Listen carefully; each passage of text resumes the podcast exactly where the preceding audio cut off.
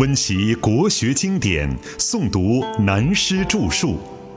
欢迎收听《原本大学威严》，由温州南怀瑾书院和温州市朗诵艺术学会联合出品，时空音乐工作室制作。杨坚、杨广父子的故事。由魏晋以来旧时所称的五胡乱华到南北朝的对立，在中国文化的演变史上，将要进入儒、佛、道三家汇流的前期。我们首先需要了解，所谓北朝的北魏统一了江北各个少数民族胡乱建国以后，结果又分裂成为东西两魏。东魏后来又变为北齐，西魏又变为后周。从杨坚的崛起，并了后周、北齐，灭了江南的陈国，然后南北才得混一，成为隋朝。为李唐的建国首先开路的隋朝三十二年的天下，就在灭掉南朝陈后主的时候开始了。隋朝开国的隋文帝杨坚和他继承皇位的儿子隋炀帝杨广，也都是历史上的明星皇帝，更为有趣。但大家不要忘记，在魏晋南北朝的三百多年以来，江北江南的社会上下都充满了佛学和佛教的气氛。那个时候，并没有把儒家的大学、中庸或四书当作帝王政治指导原理的帝王学来使用。所谓大学、中庸是帝王们必读之书，这是南宋以后的广告宣传，应该另当别论。因此，作为隋朝开国之君的隋文帝杨坚，便是当时最时髦有趣的明星皇帝了。现在先说历史上记载杨坚的出身故事。他小时候的名字叫那罗延，是佛学中东方金刚力士的名称，犹如陈朝的大将萧摩诃，都是佛学中的名词。他的父亲杨忠本来就在西魏及后周做官，封为随公。母亲生他的时候已有很多的神话，是真是假都不相干。姑且不论，生了他以后，从河东来了一个尼姑，就对他的母亲说：“这个孩子来历不同，不可以养在你们凡夫俗子的家中。”他父母听了相信，便把他交给这位尼姑，由他亲自抚养在另外的别墅里。有一天，尼姑外出，他母亲来抱他。忽然看到他头上有角，身上有鳞，一下怕了起来，松手掉在地下。刚好尼姑也心动，怕有事，马上回来，看见便说：“哎呦，你把我的孩子吓坏了，这一跌就会迟一步才能得天下。”不管这个故事的真实与否。杨坚父子的确也是中国历史上划时代的重要人物，所以旧史学家不好意思明写，但也不排除当时坚信不疑的流传神话，就照旧老老实实的记下来了。杨坚后来在北周的篡位称帝已势在必行，但促成他下篡位决心的。最重要的是他的妻子独孤伽罗的坚持。独孤氏勉励杨坚的名言就是：“骑虎之势必不得下。”他开国称帝开始的行为，同样的就埋下了《易经》坤卦文言所谓“积善之家必有余庆，积不善之家必有余殃”的不可思议的自然定律。那便是他尽灭北周国主宇文氏之族，他的儿子隋炀帝，结果反被宇文化及所杀，就此隋亡。杨坚父子的隋朝天下始终只有三十七年而已，这样循环往复的现象，好像就自有规律的轮转存在似的。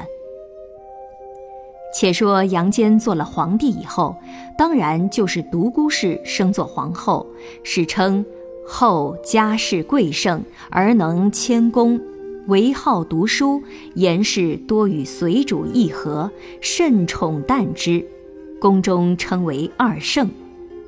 事实上，隋文帝杨坚恰是历代帝王怕老婆集团的常务主席。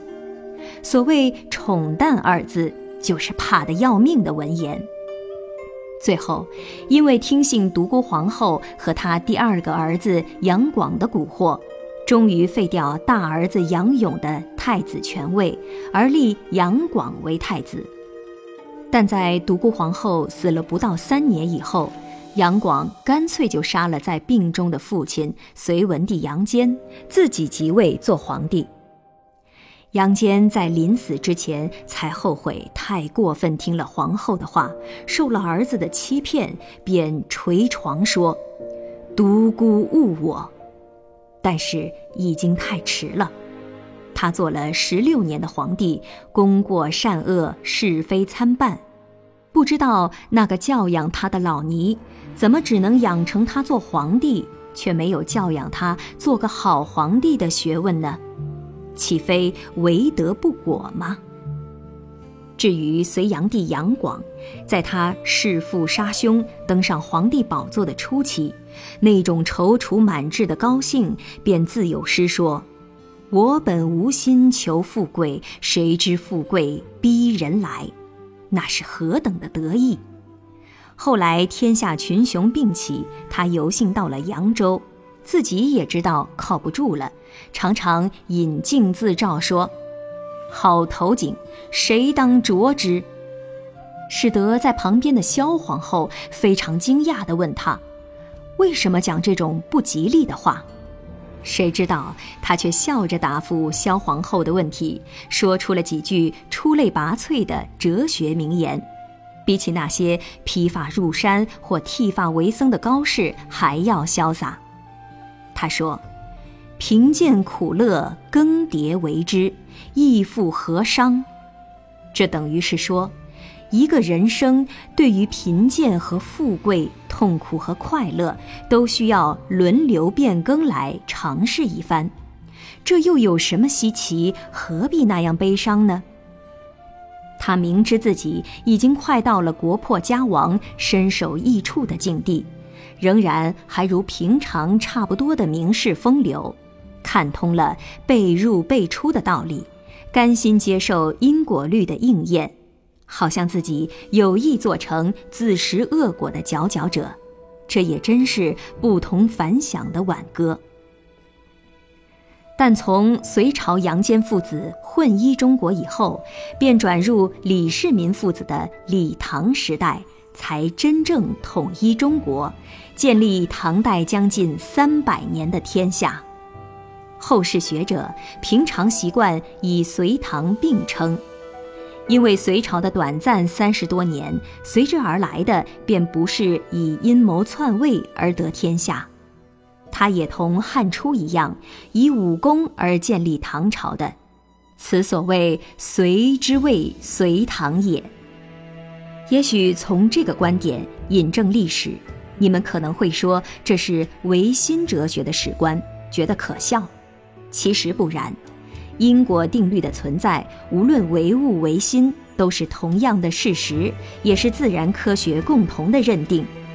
如果详细讨论，便又牵涉到哲学和科学碰头的专论，我们暂且不讲，以后有机会再说。现在插在这里，我们先看一看，当清朝的开国之初，所谓太祖高皇帝努尔哈赤，在他开国称帝的第四年，亲征原属蒙古后裔的叶赫族，尽灭其国。叶赫族贝勒金台石率妻子登所居高台，宁死不投降，而且发誓，只要叶赫族有一人在。即使是女的，也必报此恨。因此，清朝两百多年遵守祖制，绝不娶叶赫族的女子做后妃。但到了奕轩即位、年号咸丰的时代，叶赫族的后裔，也就是清史有名的慈禧太后那拉氏，叶赫族原为那拉氏，音译不同，偏又入宫成了贵妃，又生了儿子，即六岁就接位的同治，只做了十三年的皇帝，十九岁便死了。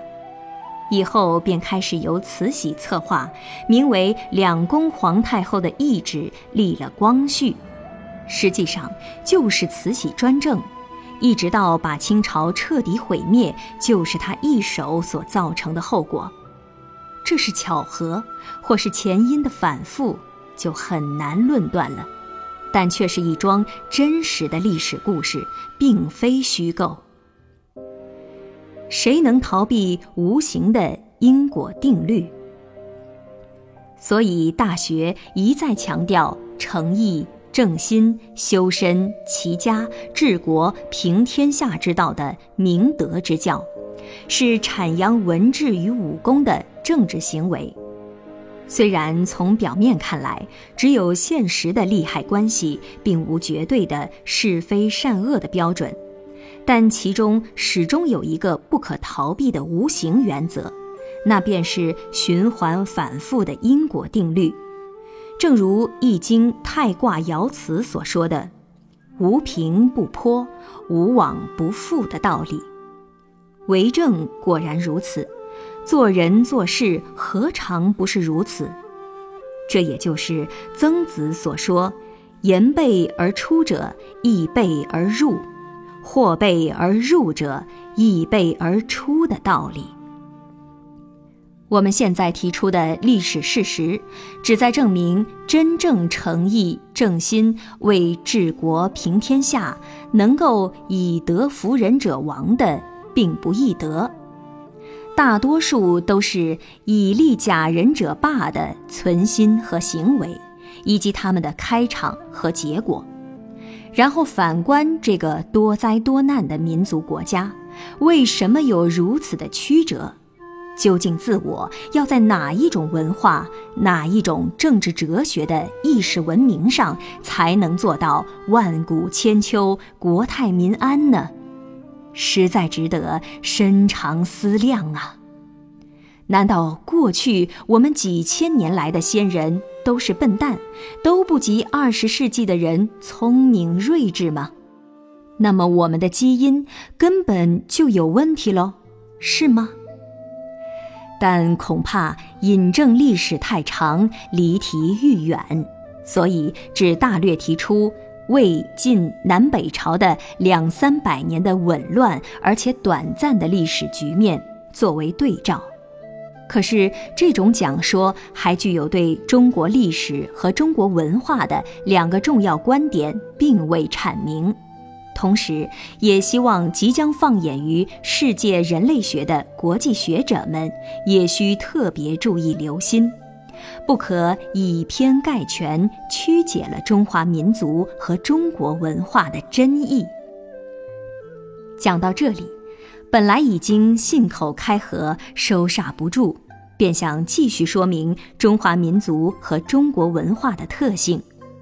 正面告诫国际上一般似通非通的所谓中国通的学者，不要眼光如豆，得少为足，然后便失心自用，以主观的偏见想来挑起新时代的文化战争，实为不智之极。但又忽然想到后生可畏，焉知来者之不如今也？还是让你们多去用点心力。来做些挽救世道人心的工作吧。